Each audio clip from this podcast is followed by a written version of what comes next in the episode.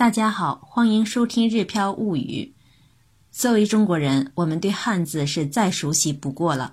不过，汉字对每个日语学习者来说也很重要。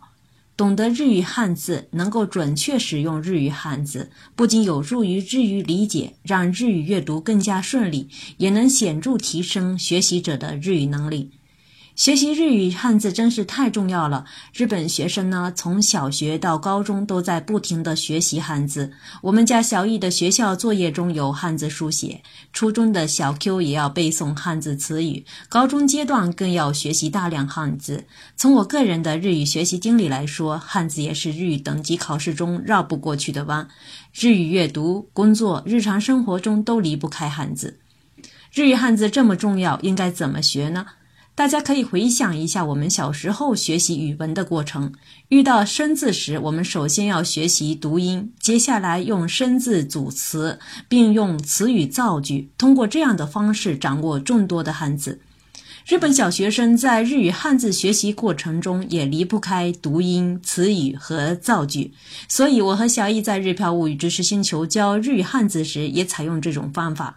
目前已经完成了七百多个日语汉字教学，距离完成小学阶段一千零二十六个日语汉字教学目标已经为时不远。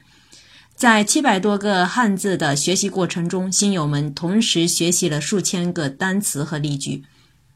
为了便于大家学习，最近我和小易对课程进行升级，参考 NHK 音调词典，在文稿中标注单词音调，进一步提升例句的泛读和中文讲解质量。目前一年级日语汉字课程已经完成升级，有能力的学员极有可能在短时间内掌握所有的一年级汉字。升级后的课程将以年级为单位。陆续发布在小鹅通日漂物语知识店铺。小鹅通的自动播放功能也有利于学习者利用碎片化时间反复复习学习内容。